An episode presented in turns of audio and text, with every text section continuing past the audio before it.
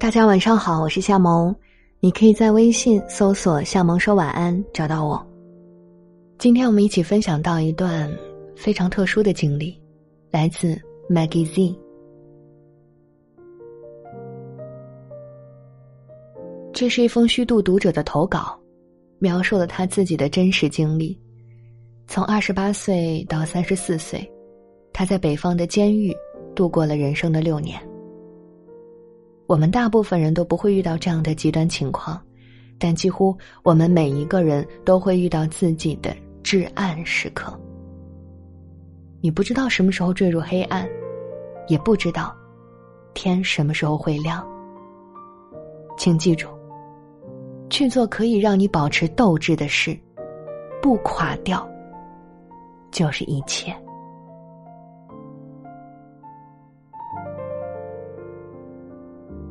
我的人生悲剧是从秋天开始。二零一三年的秋天，因为公司经营出现问题而被判入狱，刑期七年。后来因为表现良好而减刑一年。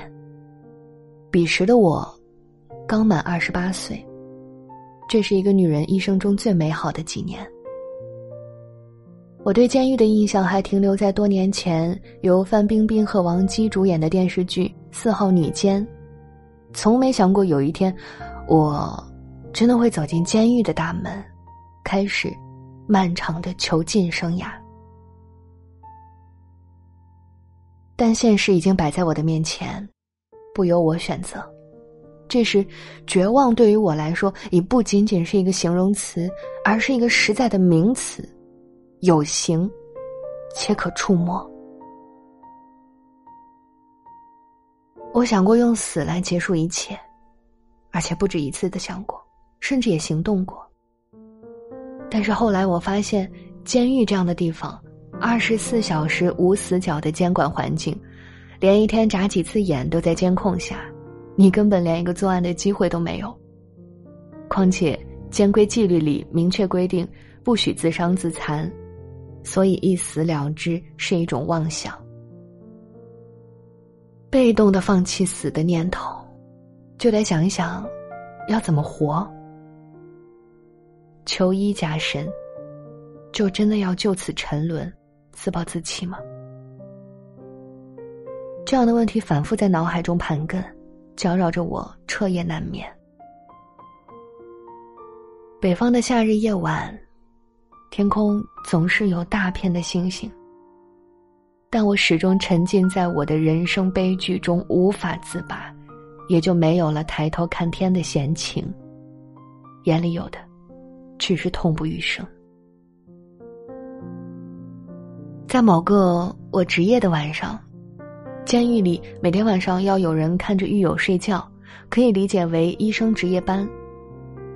我不经意间透过铁窗看到了夜空中有很多星星在闪烁。这是一种久违的感觉。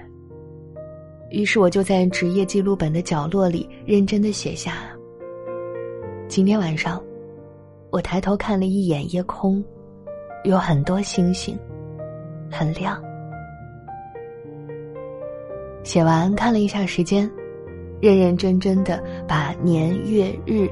几点几分都标注上，感觉自己写了一篇微博。写完之后心情开朗了一些，像是做了一次深呼吸。在写字的那一刻，我从痛苦中短暂的抽离了一下。接下来的几天里，我每天都会记录点什么。慢慢的，我爱上了这种写字的感觉，就这样开始了我在狱中的。写日记生涯，但日复一日的记录，我不能总把我的那些心里话写在职业记录本上，这不符合里面的规定。可是里面的条件有限，我无法及时买到一个我需要的笔记本，无奈之下，只能捡来别人用了一半废弃掉的本子，并把用过的撕掉，留下空白的来用。为了让这本捡来的本子看上去体面一些，我自己动手包装了一下，用过期的杂志给本子粘上封面，还特意选了带有我喜欢的一篇文字的那一页，于是我在狱中的第一本日记就这样诞生了。我对它格外的珍惜，把它视作我重生的开始。可是高墙电网内，一举一动都在监管范围内，写日记也不例外。在新本子上写第一篇日记的时候，泪如雨下。我的这一举动被狱友发现，并报告给了警官。大家不要以为这个狱友爱打小报告，他每天的任务就是随时发现有情绪波动的狱友，并及时报告警官，否则他会被批评的。于是接下来的几天，我和我的日记接受了严格的盘问和检阅，甚至要求我把流泪的原因写成不少于一千字的情况说明。还找来心理疏导师给我做心理疏导，如此折腾几天，才确定我心里没啥问题，也没有自杀和抑郁倾向。最后对我的处理意见是，定期把日记交上去检查。自此之后的六年，我没再流过一滴眼泪。不自由的不只是身体。还有我的眼泪。这次之后，接下来的每一天，我都认真的写。写日记，成了我赖以生存的精神活动。写反思和悔悟，写想念和牵挂，写痛苦和无奈，写挣扎和彷徨，也写身边的人和事，有趣的，悲伤的。甚至看完电视节目后也写观后感，而且我还给每本日记都拟定了一个主题，算是给不同阶段的自己立下一个 flag。比如有一本日记叫《偏偏情》，这个名字借鉴于我曾经钟爱的上海台的主持人小凡的节目名字，侧重回忆我过往人生里的亲情、友情和爱情。又比如，有一本日记，我命名为“静观自己”，里面更多的是记录我和自己的对话。因为我经常会觉得自我认知的能力不足，需要静下心来，好好的观察一下自己的内心世界。从小到大，我都是父母眼中最优秀的孩子。以优异的成绩考入重点大学，离开小城，留在大城市生活。刚刚在大城市站稳脚跟时，遭受了如此重大的打击，不仅摧毁了我，也摧毁了我的整个家庭。我的家人除了要处理我的官司，还要承受巨大的舆论压力，又担心我在里面的情况。每次的会见，他们还要收起所有的悲伤，装出一副若无其事的样子，给予我无限多的安慰和鼓励。在痛苦而自责中，我度过一个又一个无眠的夜晚。那时我因为长期失眠导致严重的脱发，还好从小发量多的惊人，不至于秃顶。写日记是我在绝望中找到的自救方式。手中的笔像一把锋利的手术刀，将混沌的内心解剖开来，让我能清楚的观察内心真实的想法，把心中的乱麻一根根捋顺。还记得，在一次和家人会见后的当天，我在日记这样写道：“家人可以为我而坚强，我为什么就不能？”学会放下。其实，在写下这样的文字时，心里已经有了答案。爱是什么？爱，就是不让爱你的人为你担心。整日愁云笼罩在心，又有什么用呢？事情不会发生惊天大逆转。我能做且唯一能做的，就是同家人一起坚强面对，让他们看到我并没有被击垮。如此这般，我从深渊中一点点的爬上来。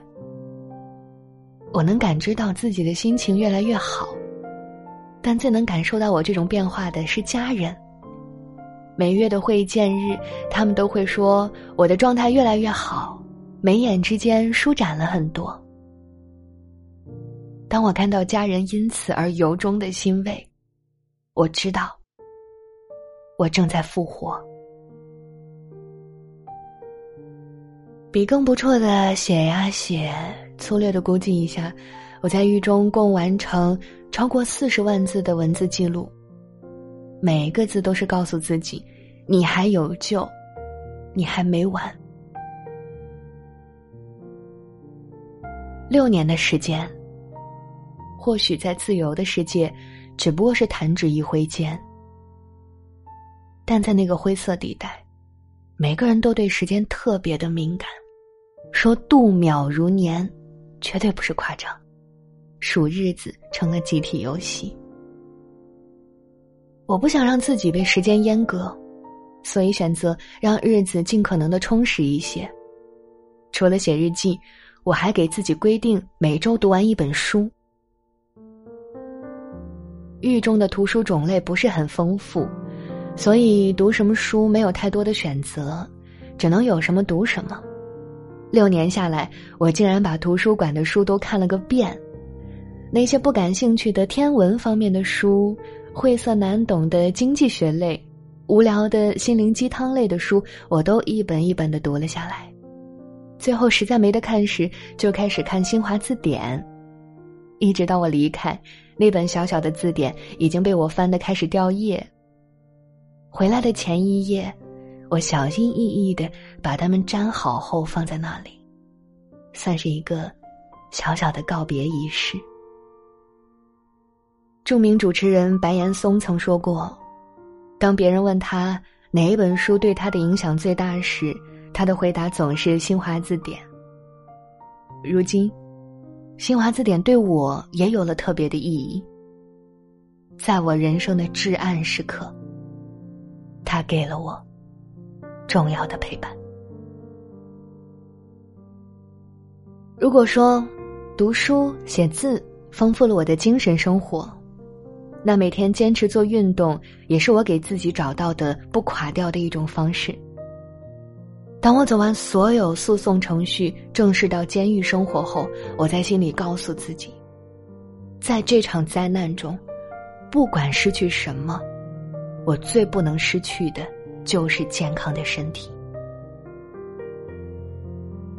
在一个军事化管理的环境下，每天有着规律的作息，但运动的时间却很少。于是我只能自己创造运动的机会。我会利用每天自由活动的一点时间，制定一个健身计划。起初是原地慢跑半小时，后来。宿舍来了一个会瑜伽的姐姐，我就央求她每天教我做几个瑜伽动作，伸展一下身体。一天一天的坚持下来，我发现身体变得轻盈了，而且睡眠变好了。家人来见我时，说我的眼神里又有了昔日的光芒。我知道，这和我每天坚持运动有关。出事之前，我也会整天吵着要运动。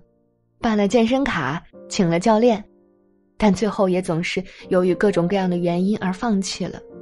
相信这样的人绝对不止我一个。但养成运动的好习惯始终是我的一个心愿。没想到，我在狱中实现了它。我回归后的第一件事，就是去做全面体检。体检结果兑现了我当时给自己的承诺，不能失去健康。写日记、读书、做运动，是治愈我的良药。当穿越了这场命运的暴风雨后，归来时，已不是那个残败不堪的我，足够清醒，足够坚强，足够自律。懂得感恩和珍惜，而且还是由衷的很爱很爱这个世界。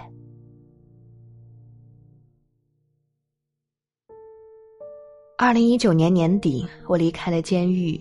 那一年我三十四岁。本以为结束了长达六年的囚禁生活，我的人生将迎来新的日出，看到新的风景。的确，当大门打开的那一刹那，预计在我心中多年的霾雾渐渐散开。但是，就在我还没能来得及整理好自己的生活，适应无拘无束的生活节奏时，一场突如其来的疫情又将我的身体禁锢。禁锢的同时，还伴着恐慌，整天闷在家里不能出门，呼吸不到新的空气，感受不到城市的跃动。此时，压抑以另外的方式裹挟着我的身心。严格的疫情防控，严格的疫情防控措施。像极了我过去六年的生活掠影。紧闭的小区大门，带着红袖标、严防死守的社区工作者，像是从一场囚禁走向了另一场囚禁。但凡事都有好有坏，与我这样的囚禁何尝不是幸福呢？和家人经历了一场彻骨的生离之痛之后。终于可以在这个春节分分秒秒的厮守在一起。入狱之后，每个月只能和家人见一次面，一次二十分钟。六年，七十二次会面，一千四百四十分钟，相当于六年里我和家人的见面时间总计二十四小时而已。所以。在疫情蔓延的这段时间，好好陪伴家人，每天为家人准备一日三餐，聊聊这几年亲友们的成长和变化，成为我最重要的生活内容。表妹已嫁为人妻，买了房子，也要背负房贷的压力。堂弟结婚后又离婚，大姨股骨坏死手术后卧床好久。表姐夫四十五岁，因肝癌已离开人世，留下表姐和读高中的女儿，日子过得很苦。每个人都在时间的长河里，经历着各自的悲欢。我经历过不幸，但与世间更大的不幸相比，又是何其幸运！归来后，依然可以和家人拥抱在一起。爸妈身体健康，弟弟妹妹也把自己的生活打理的很好。疫情期间闭关在家，日子稀松平常，和弟弟妹妹谈天说笑，像是回到了小时候，简单，温暖。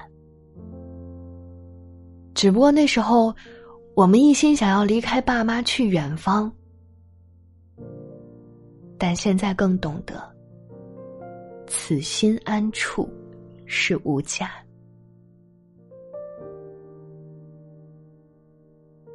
新闻的今天，疫情还没有完全结束，但生活正在一点点的恢复正常。对于未来的生活，走过至暗时刻，我想我终于有资格说：不念过往，不畏将来。这句话了。